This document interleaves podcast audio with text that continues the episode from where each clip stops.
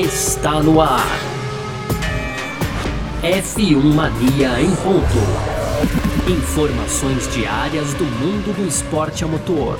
A apresentação: Carlos Garcia e Gabriel Gavinelli.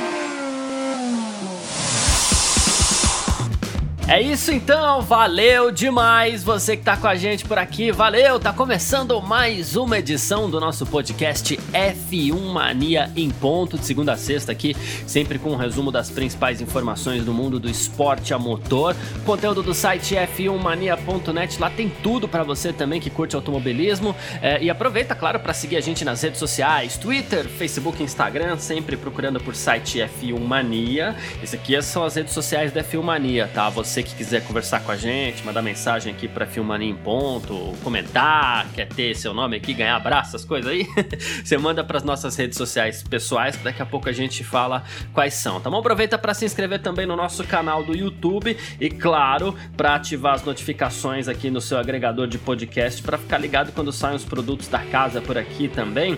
É, tem mais uma edição do, do F1 Mania Mundo Afora e daqui a pouco a gente fala. Tá muito legal esse de verdade, tá muito bacana, mas a gente fala daqui a pouco também, tá certo? Muito prazer, eu sou Carlos Garcia, aqui comigo ele, sempre, Gabriel Gavinelli. Fala, Gavi! Fala, Garcia, fala pessoal, tudo beleza? Pois então, é, nessa quinta-feira aí os pilotos já estão na, na em para a décima etapa da temporada da Fórmula 1. A gente vai falar sobre isso também, Garcia, no podcast de hoje, mas é, a notícia triste aí é que saiu uma prévia de um calendário da Fórmula 1, claro que ainda no, no, no, no ramo da especulação, mas o Brasil já ficou de fora dessa prévia, viu, Garcia? E para fechar, a Honda então decidiu trocar os motores de três dos seus pilotos pro GP da Rússia deste final de semana, Garcia. É, são quatro pilotos, ela trocou só três só, imagina, 75%. Tudo certo lá. a gente vai falar, é, é, tá tudo tranquilo, a gente vai falar sobre isso nessa edição de hoje do nosso podcast F1 Mania em ponto, quinta-feira, 24 de setembro de 2020, tá no ar. Podcast F1 Mania em ponto.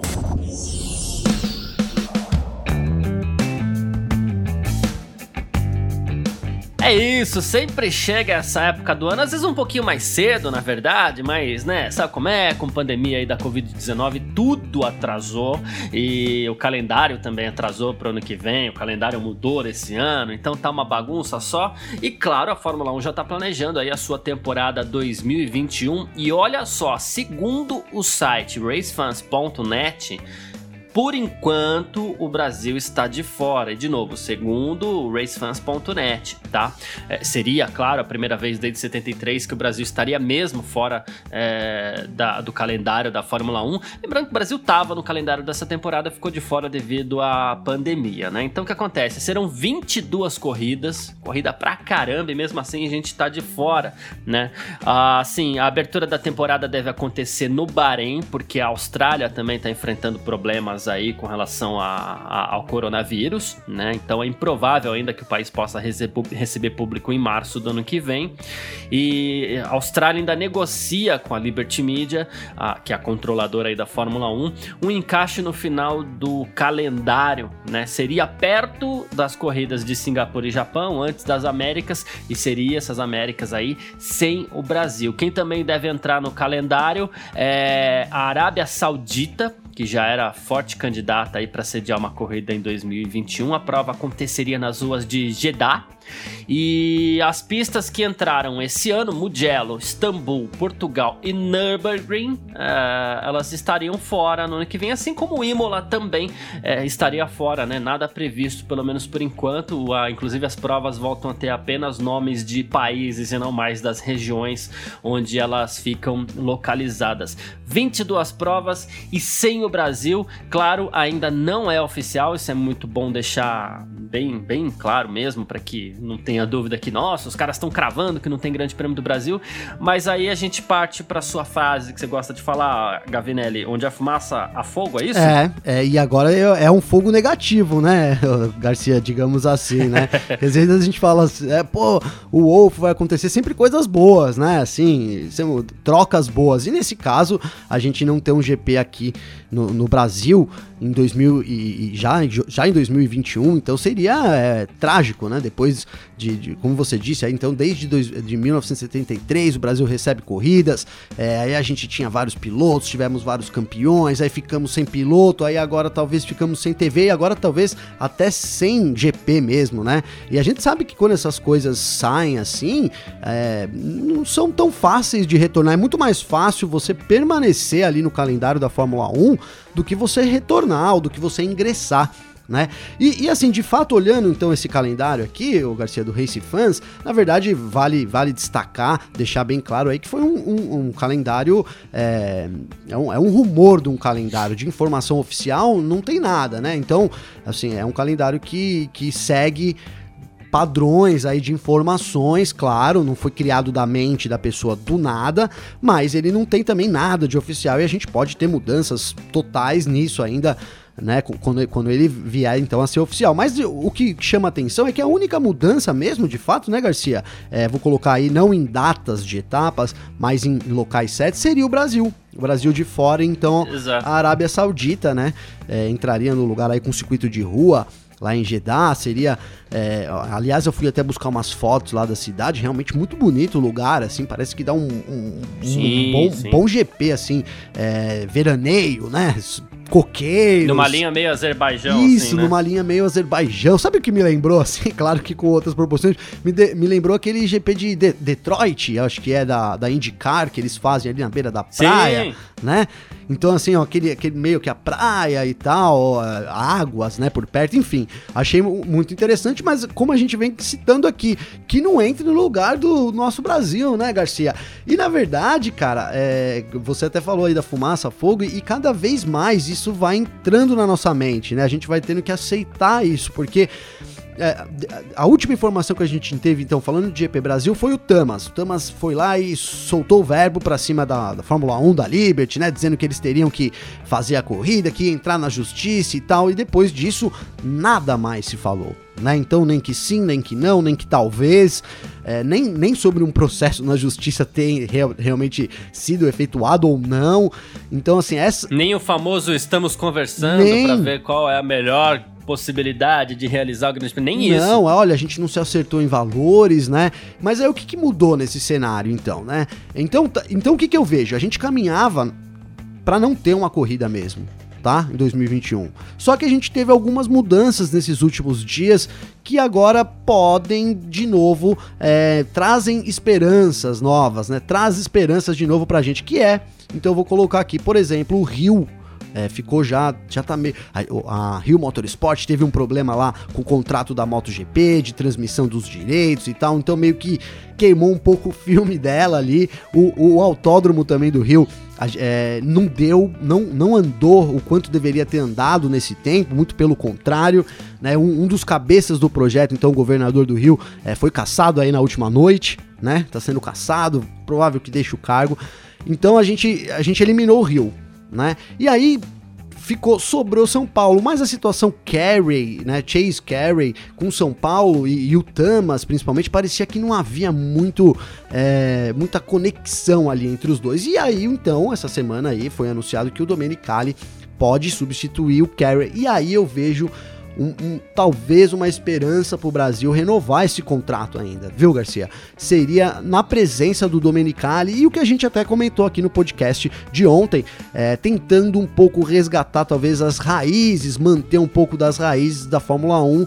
É, mas isso que eu me apego para manter as minhas esperanças, viu, Garcia? Sim, sim, claro. É, lembrando que o Domenicali, ele, ele, ele é assume a liderança da categoria aí e uma das tarefas importantes que ele tem é renovar contratos com os parceiros atuais dele aí, né? A DHL, a Heineken, a Emirates e também a Rolex, que são patrocinadoras da categoria. E um mercado como o Brasil, é, para DHL, para Heineken principalmente, é um mercado interessantíssimo, né? Seria legal que tivesse TV, seria legal que tivesse GP, tudo isso, né? E assim, não só o Brasil, a gente fala dessa entrada do Grande Prêmio da Arábia Saudita aí, mas não só o Brasil tá sem calendário, tá sem contrato, quem tá sem contrato também é o Grande Prêmio da Espanha, em Barcelona. Então são duas provas que estão sofrendo risco pro ano que vem e a gente torce aí quando a gente imagina de novo, quando a gente fala dessa chegada do Stefano Domenicali para comandar a Fórmula 1, um homem de Fórmula 1, formado na Ferrari, é, apego a, apegado às tradições, a gente imagina que talvez ele possa pensar em salvar esses dois mercados para a Fórmula 1, mercados importantes. A Espanha está na Fórmula 1 há muitos e muitos anos, embora ela não tenha grandes campeões além do Alonso, né? É, ela é uma, um mercado interessantíssimo para a Fórmula 1. E o Brasil é esse monstro, né? Ela é a maior audiência absoluta em todo o mundo na Fórmula 1. É, temos oito títulos mundiais, temos toda uma tradição com a Fórmula 1. Como eu falei, é, é, alguns anos eu li a biografia do, do Bernie Eccleston, né? E, e, uma das passagens da, da biografia dizia que o Bernie Eccleston, se ele quisesse, ele teria a chave de todas as casas do Rio de Janeiro e de São Paulo, por exemplo, tal tão grande era a ligação dele com o Brasil. Inclusive, ele é casado com uma brasileira, mora aqui. Então tem toda uma. No fim das contas, a Fórmula 1 acabou é, construindo toda uma ligação com o Brasil. A gente espera que o Domenicali. É, nessa resgatando essas tradições, possa pensar nisso também, né? E pois é, Garcia, e sabe, você falando aí, né, é, me, me, surgiu aqui então essa conclusão, digamos assim, e não seria, e não é que o, o Domenicali iria fazer um favor para nós brasileiros, né, porque às vezes eu colocando não. assim, olha, a gente precisa, né, aí pa, pa, pode parecer uma, uma uma situação de, de, diminu, né, de diminuto, tipo, oh, não, a gente quer porque a gente gosta. Não, e não é isso. Você foi muito claro aí no, nas suas, nos seus dados, né, de, de colocar então que o Brasil é o maior mercado do mundo, cara. Né, a Globo é responsável por isso. É, e a gente tá perdendo o Brasil e a Globo de uma vez só no, durante é, uma pandemia é. que os caras estão precisando de grana. Né? E aí, e como que funcionam para as outras marcas? Você, a Heineken, né? Então, do, do, dos anos para cá no GP do Brasil, a Heineken vem fazendo diversas ações em São Paulo inteiro, né? E não só em São Paulo, como no Brasil. Então, eles têm um, têm um festival que eles fizeram, que eles foram no Rio de Janeiro, foram em Porto Alegre, é, foram também em São Paulo no último ano, no Ibirapuera. Então são ações que, que, você, que você tende a não ter mais, né? Que não vai ter o GP do Brasil aqui, então vai ter uma ação um dia antes, uma semana na semana, não faz sentido, né? E isso quem perde é o pacote Fórmula 1 né? Que não tem mais como Sim. oferecer o Brasil, né? Porque o cara vende, né, da mesma forma que a gente vende o nosso produto, cada um vende o seu produto na sua área, a Fórmula 1 também vende o produto dela, né? Isso, isso, isso é, é, é, é não, não tem outro cenário. Então eles no pacote, quanto mais você, quanto mais é, coisas boas você tem ali, mais valoriza isso. E a Globo é, digamos que, um premium do, do negócio. É a cerejinha do bolo ali dos caras, né? É a única que mantém aí a maior parte das. a única emissora do mundo que mantém as, a maior parte das transmissões ainda ao vivo, né? Nem que seja só a corrida, nem que seja muito criticado, enfim, existem vários fatores, mas isso é uma coisa que é um produto que a, que a Fórmula 1 tem e que se ela não tiver pro ano que vem, ela também perde. Então, o, o Domenicali vir para resgatar essas coisas, né? Se é, se é isso que ele vai fazer mesmo, espero que sim, no papel é, e espero que isso torne realidade, na verdade é manter o produto Fórmula 1. A gente tem que inverter isso, né? Não é manter a Fórmula 1 aqui no Brasil, é manter o que a Fórmula 1 é hoje. E isso inclui manter a Fórmula 1 no Brasil e na Globo, hein? Não tô nem falando de SBT, nem de é, qualquer outro é. que surja aí. É Globo, Globo e Brasil e Interlagos também. Exatamente. E a gente pensa nisso de novo, como, como mercado, como negócio, porque a gente sabe que hoje a principal fonte de renda da Fórmula 1 é, é a taxa que as pistas pagam, né? Que os países pagam para receber as provas. E, e assim, especula-se que a Fórmula 1 não saia da Europa por menos de 30 milhões. E o Brasil teria oferecido 20 aqui, o, o governo de de, São Paulo teria oferecido 20.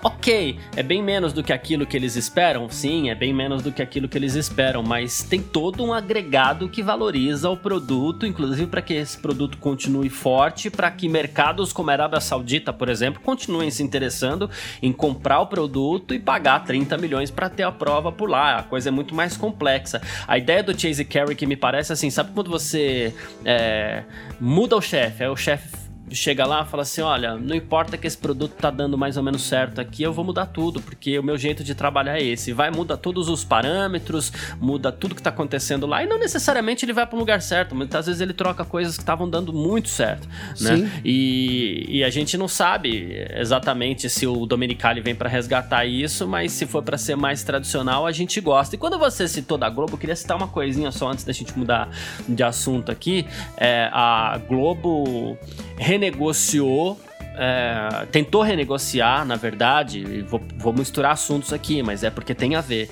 Tentou renegociar os valores para os direitos da Copa Libertadores no futebol, né? Então ela tentou fazer uma proposta mais baixa para a Comebol, por quê? Porque com essa pandemia ela teve muito prejuízo, todo mundo teve, inclusive a própria Comebol. A Comebol foi lá, não aceitou. Acabou vendendo para SBT, vendeu por muito menos, vendeu mais barato já, porque a SBT não pagou o mesmo que a Globo. Ok. Uh, ontem, na TV, tava passando o Corinthians Esporte na Globo, Campeonato Brasileiro, e tava passando o Guarani e Palmeiras na Libertadores no SBT. Na Globo, o jogo tava dando 20 pontos. No SBT, o jogo tava dando 8 pontos. O, o, a Libertadores estava em terceiro lugar, tava atrás da Record né? Então, é. assim, é, um jogo que na Globo daria 20 pontos também, não é só porque é o Palmeiras e o Corinthians, tal, tamanho de torcida, não. O jogo daria ali seus 15, entre 15 e 20 pontos e estaria na liderança com certeza. O que eu fico pensando é o que a Amstel, que é a patrocinadora principal da Libertadores, é, imagina diz, pô, tipo, a Comebol foi lá, tirou a. Eu paguei a Comebol, né, pra ser a. a, a pra ter o name rights da Libertadores. Aí a Comebol foi lá, a Libertadores saiu da Globo, foi pra SBT. E no Brasil, que é um mercado gigantesco, em São Paulo, que é uma cidade gigantesca, é, eu tô tendo muito menos audiência do que eu tinha antes. Eu tenho menos alcance, eu tenho menos visibilidade do que eu tinha antes, sabe? Tudo muda, inclusive, para quem patrocina a competição. Aqui eu tô falando da Libertadores, por quê? Porque a Amstel, no caso, ela é, tem o mesmo papel papel que a Heineken tem para Fórmula 1, a DHL, a Emirates. Não, entendeu? total, Garcia. Eu tô aqui é, pensando, né? É, sabe o que acontece? Eu tô recluso aí no interior de São Paulo, né? Aqui o pessoal conecta na Globo, conecta não, põe a antena, vira parabólica, porque funciona com parabólica, né? Vira parabólica pra Globo pra ver na Globo o resultado do Palmeiras, entendeu? O palmeirense faz isso, cara, porque o que só pega Globo, o SBT pega chamuscado quando pega, né?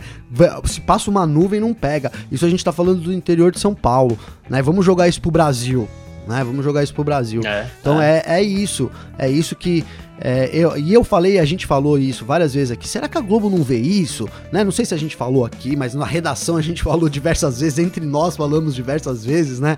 É, como que a Globo, como que a Fórmula 1 não consegue enxergar esse potencial e o que seriam 10 milhões é, para ela perante um, um, uma coisa futura, perante um, um cálculo futuro do que ela pode perder com isso?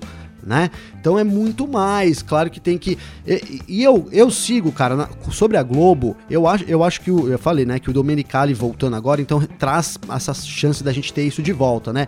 Eu já achava antes da Globo ainda, viu, Garcia? Eu achava que caminharia para um sentido, a gente falou aqui, eu defendi isso várias vezes, da Globo no fim das contas fechar por um valor menor e isso talvez ser anunciado mais lá pra frente, porque é, não, não tem pressa de anunciar, se você for ver, né? Qual, qual a pressa, verdade, né? Verdade. A Globo sabe que ela tem já os compradores das cotas, seguindo os parâmetros X dela, então se ela conseguir fechar com os caras, acabou. Né? Então, eu via isso acontecendo. Acho que com o Dominicali as chances são maiores porque a Fórmula 1 notou, na verdade, que é, a gente falou sobre perder as raízes e é muito mais do que perder só raízes, é perder dinheiro mesmo, né? Perder relevância no mercado, né? E, e é a pior hora para isso acontecer, sem dúvida nenhuma, essa pandemia aí.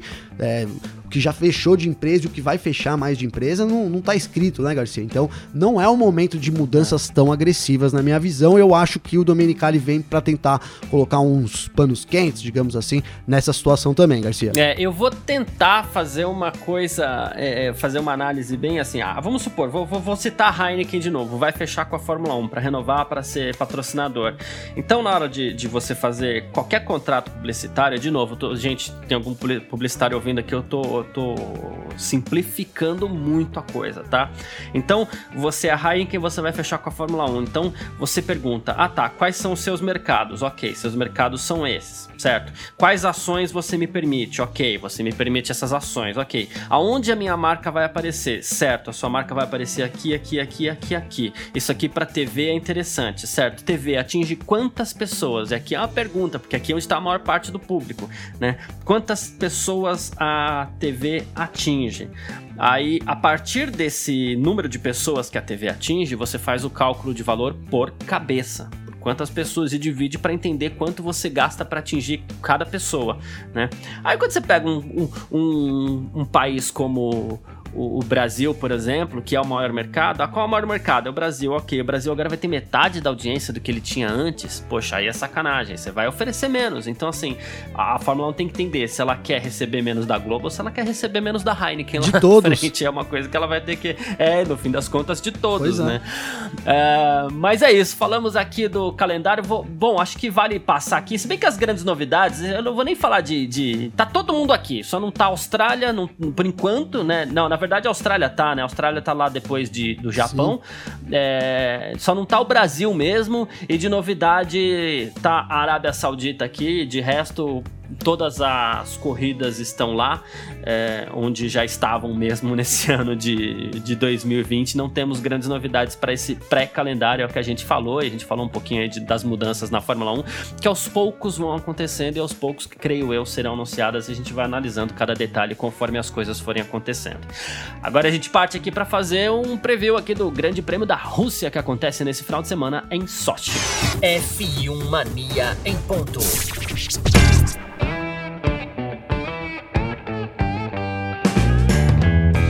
Neste final de semana acontece o Grande Prêmio da Rússia de Fórmula 1. A gente que segue então agora para a décima etapa do Mundial 2020, né? Décima etapa de 17 que irão acontecer. Então a gente tem aqui uma prova é, isolada, tá? Porque a gente se acostumou aí com, com, com, essas trincas, né? Provas em três finais de semana corrida. A gente é, três finais de semana seguidos. Agora a gente vem para a Rússia em Sochi e depois a gente tem uma folguinha de duas semanas aí, onde a Fórmula 1 depois volta para a Alemanha. E essa prova, prova em Sochi cujas atividades de pista começam amanhã com os treinos livres, deve ser o mais quente da história do Grande Prêmio da Rússia, tá? Uh, as edições ali anteriores dessa prova foram por volta dos 18 graus, né? Recebendo temperaturas por volta dos 18 graus, e agora a, a mais alta, na verdade, foi 27 em 2017. E agora esperam-se esperam-se temperaturas aí por volta dos 30 graus nesse domingo, e a Pirelli aproveitou também, junto a essa temperatura toda, para trazer os pneus mais macios de toda a sua gama para a corrida desse final de semana. Então a gente está falando do C5, do C4 e do C3. São os três pneus mais macios que ela tem é uma pista que coloca pouca pressão sobre os pneus tal, então, mas com calor pode ser um pouquinho mais exigente do que o normal e a gente fica aguardando como isso pode influenciar no equilíbrio de forças. Mais uma vez ali o, os pneus que, que tem sido responsável por em alguns momentos mudar um pouquinho esse equilíbrio, né, Gabriel? Pois é, Garcia, essa escolha dos pneus da Pirelli aí, né, eles fazem antes do, do, do fazem bem antes, né? Então foi já faz tempo que eles escolheram esses pneus aí. Eu fico pensando aqui, será que eles se basearam aí nas, nas temperaturas médias, né? Que, são que, que foram muito diferentes do que a gente vai ter nesse final de semana, né?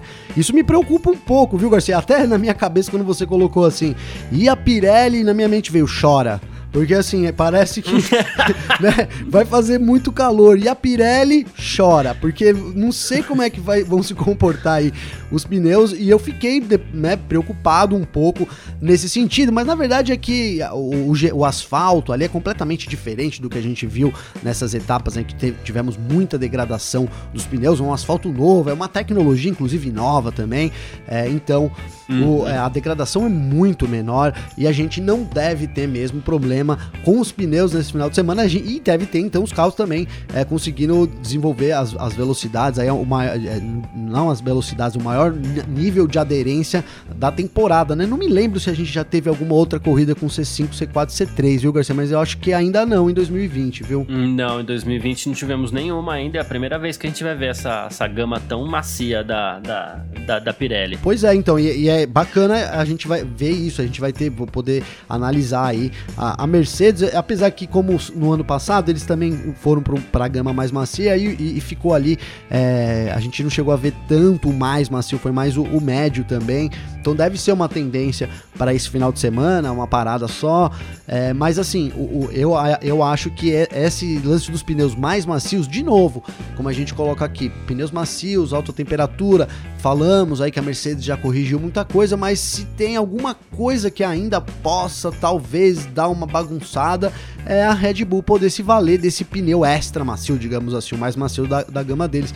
é, eu torço até para isso, pra gente não ver novamente aquele domínio total e absoluto da Mercedes, né, Garcia? A gente vê um pouco mais de proximidade, seria interessante para a corrida lá na Insote, que já não costuma ser uma corrida, digamos. É... Tão agitada. Tão né? agitada, isso, boa, boa é. palavra, Garcia.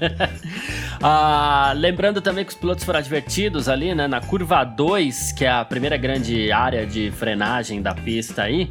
É, os pilotos às vezes acabam desviando, perdendo os limites da pista ali. Caso isso aconteça, caso o piloto alargue demais na curva, ele tem que fazer uma rota alternativa por fora, vai ter uma marcação na pista ali, como já aconteceu no passado. Então errou na 2, tem que, que partir por fora da pista e tem que respeitar a marcação que tem por ali, que é quase uma chicane, né? Então perde-se muito tempo ali caso um piloto estique demais na 2. Ô Garcia, deixa eu interromper para falar uma, uma brincadeira aqui que eu recebi no WhatsApp. Claro. Então, nosso amigo claro. Grum, o Alexander, Alexander Grunwald, né, ele mandou aqui, foi um encaminhamento, mas eu vi dele, né, falando sobre esse sensor que vai ter nessa curva aí. Então é uma foto de guerra antiga e tem uma mina, né, uma mina de guerra com, com um russo pisando, né? Tem, indo pisar nela e aí vem é, Fórmula 1 testando sensores em Sochi. E um, e, já é muito engraçado. E um outro amigo nosso, assessor aí, inclusive, é, de, de imprensa, famoso Kleber Benucci, também colocou assim. Aí foi da cabeça. O Clebão, exato. Aí foi, aí foi da cabeça dele, hein? Ele colocou assim: Poxa, se os pilotos forem punidos por isso, eles vão ficar put, hein? eu, eu, ri, eu ri alto aqui, viu, Garcia? Boa. Abraço pro, pro Grum, abraço pro Clebão também. É mais ou menos isso, né? É mais ou menos por aí, viu? Desculpa te interromper, Garcia. Segue o jogo aí. Não, sem problemas. E nessa curva 2 aí, o tempo de volta pode ser invalidado. Caso o piloto cometa, cometa mais de uma infração, ele pode ser penalizado. E assim, nas curvas 12 e 13, muitas vezes os pilotos ali se preparando para uma volta mais rápida, eles fazem uma direção um pouquinho mais lenta ali e tal. E eles foram advertidos disso também, que isso também pode gerar punição caso eles sejam lentos demais para fechar uma volta ali, para abrir uma volta, né? Então, porque pode ter outro piloto mais rápido, isso acaba, acaba é, atrapalhando. Isso a gente tá falando de treino, de qualificação, né? E teremos 30 mil pessoas nas arquibancadas, né? Uh, e assim, e aí a gente, mesmo com o aumento de casos, né, infecções pela Covid-19 na Europa, na Rússia também, teremos também essa novidade aí que vai ser a primeira prova com público mesmo, né, na, nas arquibancadas, que essa é outra expectativa que todo mundo tinha. Não, então, essa. E esse é o perigo, né, Garcia? É o que, na verdade, é uma, é uma expectativa que todo mundo tinha, e ao mesmo tempo isso traz é, uma, um pouco de. uma sensação de um pouco de perigo. Né? Eu, eu sinto assim, porque é, a gente vai ter de novo o retorno e já com 30 30 mil pessoas, cara, eu, eu, eu, eu, na minha cabeça, tipo, 10 mil pessoas estavam bom, sabe? 10 mil pessoas ali seria um, um número bom pra gente é, começar com, com, com, isso, mas os russos garantiram aí que pode ser feito, é, é, é ser usado 30 mil pessoas, né? Porque na verdade Sochi lá também, ele é bem afastado, né, Garcia? Pro pessoal que às vezes não. Então ele é, fica bem afastado, é uma região é, um, interior ali, então tem bastante coisa muito espalhada, então o distanciamento social vai ser possível, é uma, é uma região grande, né? É porque às vezes a gente pensa assim, nossa, 30 mil pessoas, vamos colocar ali naquele no Interlagos, né? Interlagos é tudo, muito, todo mundo junto ali, né? Vem na nossa cabeça o que a gente tem de referência, né? E aí parece um tanto quanto absurdo como que as pessoas vão. Mas Sochi é completamente diferente, então é, só isso que me deixa um pouco mais tranquilo, porque eu sim tenho medo, cara. Eu acho que tá todo mundo nessa pandemia ainda tentando colocar as, é, as asinhas de fora novamente, né, Garcia? E a gente vê 30 mil pessoas já num evento assim, é um número um pouco assustador para mim. Mas eu tenho certeza, na verdade cara, que como a gente disse aqui, a Fórmula 1 é, tá, tá, enga, tá engajada nisso, claro, a responsabilidade é dos promotores também, mas o nome é da Fórmula 1, então eu tenho certeza que eles criaram medidas aí para garantir que isso realmente, não, que a gente não tenha problemas maiores e que a gente tenha esse distanciamento, o uso correto, então, da, das proteções, das máscaras, enfim, é, tanto, no, no, tanto com o público, tanto na parte de funcionários e principalmente no que a gente vem bate, é, batendo, eu venho falando sempre aqui, na parte de infraestrutura de banheiro, de locomoção de pessoas, que é onde a gente pode ter, é, eu, eu, vejo como o risco maior aí do contágio, viu, Garcia? Exatamente. É, é, lembrando aqui, é, a gente espera que isso não aconteça, que isso não se repita, mas vale lembrar que no primeiro semestre a Itália foi a primeir, o primeiro epicentro da, da Covid-19 no mundo e especula-se que o jogo entre Atalanta e Valência pela Champions League, aqui citando o futebol de novo, né, possa ter sido o, o, o grande fator aí que fez com que a Covid-19 se espalhasse, principalmente ali pela região de Bergamo na Itália, né? Então é bom a gente ficar ligado nisso. Claro, ainda não se tinha dimensão do que era a Covid-19 e as pessoas estavam muito próximas no estádio, diferente de um, de um, de um circuito como o Sochi, que é gigantesco e tal, mas mesmo assim é bom a gente sempre. É, ficar de olho nesse tipo de coisa, porque, é, bom, a concentração de público é o grande fator que faz com que a Covid-19 se espalhe pelo mundo, né? Bom, a gente parte então para o nosso terceiro bloco. F1 Mania em ponto. E ainda falando um pouquinho desse grande prêmio da Rússia que acontece neste final de semana, a gente vai falar um pouquinho sobre a Honda, né? Já que a gente até citou aqui que de repente a Red Bull é, pode ser uma esperança para a gente ver um grande prêmio da Rússia um pouquinho mais agitado, mais disputas ali pela vitória e tal, né? E a Honda resolveu substituir três motores dos seus quatro carros, né? Lembrando que ela fornece motores para a Red Bull, fornece motores também para AlphaTauri, né? E aí ela vai trocar é, o motor de três dos seus quatro carros. Então a gente está falando aqui dos dois carros da AlphaTauri, né? O Pierre Gasly e tem, também o Daniel Kvyat vão ter um novo motor nos seus carros. E aí a gente tem o Max Verstappen também que vai com uma nova unidade de potência, uh, que, enfim, a gente depois tem a reta final do campeonato aí, onde todo mundo vai precisar poupar motor, né? Mas vem com uma unidade nova o Verstappen, quem sabe isso possa ajudar a, na briga pela vitória, numa eventual briga pela vitória nesse final de semana, aliado aos pneus aí que a gente já citou Eu também, acho né? que o álbum não trocou o motor dele, viu, Garcia? Porque acho que ele considerou o motor da sorte, né? Não, não, por que, que ele não trocou o motor, né?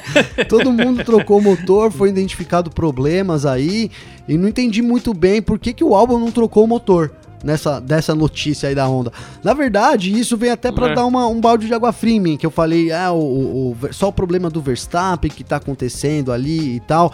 E aí, para explicar pra galera, então, é o seguinte, o, o, o problema do Verstappen, ele vai ser trocado, e aí tentar, né, fazer, tô fazendo uma brincadeira com o álbum, claro, então, mas para tentar é, é, explicar isso daí é o seguinte, então, é, o, que eu, o que eu tirei disso daí, o álbum, ele vai manter a unidade porque é a unidade mais confiável, o Verstappen vai voltar para uma unidade parecida com o álbum, tá? E aí a, uhum. Toro, a Toro Rosso não, a Alpha Tauri eles vão trocar o motor, mas segundo a Honda, é por uma questão de, de troca, é, de, de, de, da atualização ter chegado para eles nesse momento mesmo, entendeu?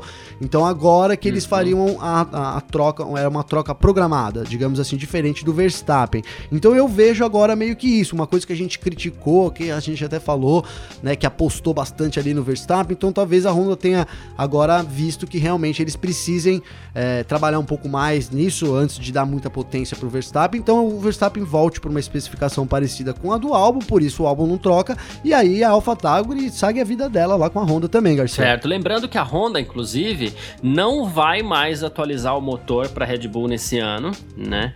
Então, assim, é a Red Bull agora vai ter que trabalhar em outras áreas, né? Aerodinâmica, chassi, o que, que ela puder, na verdade, porque tem coisa, claro, que a gente não pode mexer, né? Mas não tem mais atualização da Honda para esse ano. Talvez, como você falou, né? Pode ser que a AlphaTauri receba a última, a última atualização e pronto, acabou, né? O Yamamoto, aqui inclusive o Masashi Yamamoto, que é o diretor da Honda, ele até falou que agora não é mais possível utilizar as especificações 1, 2, 3, né? Enfim, então assim foi confirmada essa homologação para o restante da temporada e não vai ser tão viável desenvolver tanto assim o motor, mas ele acredita que a, a diferença para a Mercedes seja pequena neste momento, não seja tão gigante assim, mas para quem esperava ali, ah, vou mexer Honda, tal, a Honda vai investir, tudo que a gente falou, porque a gente chegou a falar muito sobre Sim. isso aqui, né? O quanto a Honda estava investindo para a Red Bull se aproximar da Mercedes. Se essa é a esperança do fã da Fórmula 1 aí, então chega, porque a Honda não atualiza. É, se for mais. o motor a esperança, é cri-cri-cri, né, Garcia? Porque parece que não vai ser isso mesmo, né? Não, não vai ser. E, e só fazendo um adendo também, ó, é, isso tudo com, tá, tá ligado com aquela atualização que a gente teve lá no começo da temporada, né? Então a Honda, a Honda trouxe uma atualização lá meio que emergencial pro Verstappen e não deu Sim. certo. Então foi um caminho, você vê como custa caro, né, na Fórmula 1. Um, um passo errado que eles deram em um momento lá atrás, que até hoje, então, depois de um tempão, eles chegaram à conclusão. É, e aí tem, quando você coloca só o tempão, tu até vai, né? Tempão, tempo aprendizado, tá aprendendo, mas não é tempo, é dinheiro. É, é. Então, dinheirão gasto aí para chegar na, numa conclusão de que não, vamos ter que voltar. Então, é, essas decisões assim da Fórmula 1 é, são, são cruciais, só para exemplificar que esse é um momento que a Honda enfrenta também, viu, Garcia? Perfeito. E quem quiser comentar tudo isso que a gente vai conversando aqui, ou quem quiser seguir é você, como é que faz aí nas redes sociais? Garcia, é só acessar lá então no Instagram, é, Gabriel Gavinelli pode me seguir lá ou então mandar um direct e tal. É sempre um, prazer aí receber as mensagens do pessoal, trocar uma ideia. O pessoal às vezes pede uma opinião, tentar dar, dar a nossa opinião também. É sempre legal, é sempre um exercício pra gente também. Então eu fico muito feliz aí quando o pessoal me chama. Fiquem à vontade para me chamar lá no Instagram, Garcia. Maravilha, eu digo mesmo. Quem quiser pode chegar pra gente conversar tal. É, e falar e mandar mensagem pra cá. A gente manda uns abraços aqui também no nosso F1 Mania em ponto. Meu Instagram, arroba carlosgarciafm e o meu Twitter, arroba arroba Carlos Garcia. Então a gente faz o seguinte.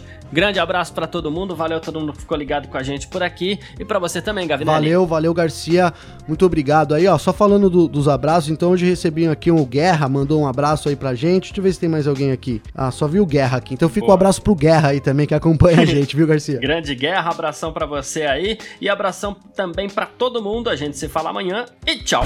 Informações diárias do mundo do esporte a motor, podcast F1 Mania em ponto.